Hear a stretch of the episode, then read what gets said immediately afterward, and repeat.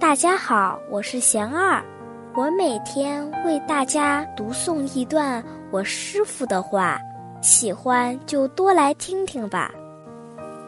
从因到果的条件，我师傅说，因果从因到果的成熟需要必要的缘，时间是极为重要的一个缘。眼前所受的果与种的因是两重因果。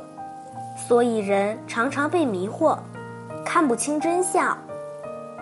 比如年轻时不注重保养，老了受苦，需要几十年才能看到。福报与之相似，有福报时肆意而为，造很多恶业，此时感觉很痛快。其实现在享受的是过去善法的果报。当下种下的却是苦因，等到善的果报享尽，苦的种子长成时，就只能被动受苦果。这在佛法中称为三世愿，是指积福而不懂修慧的结果。大家有什么问题想问我师傅的，请给贤儿留言。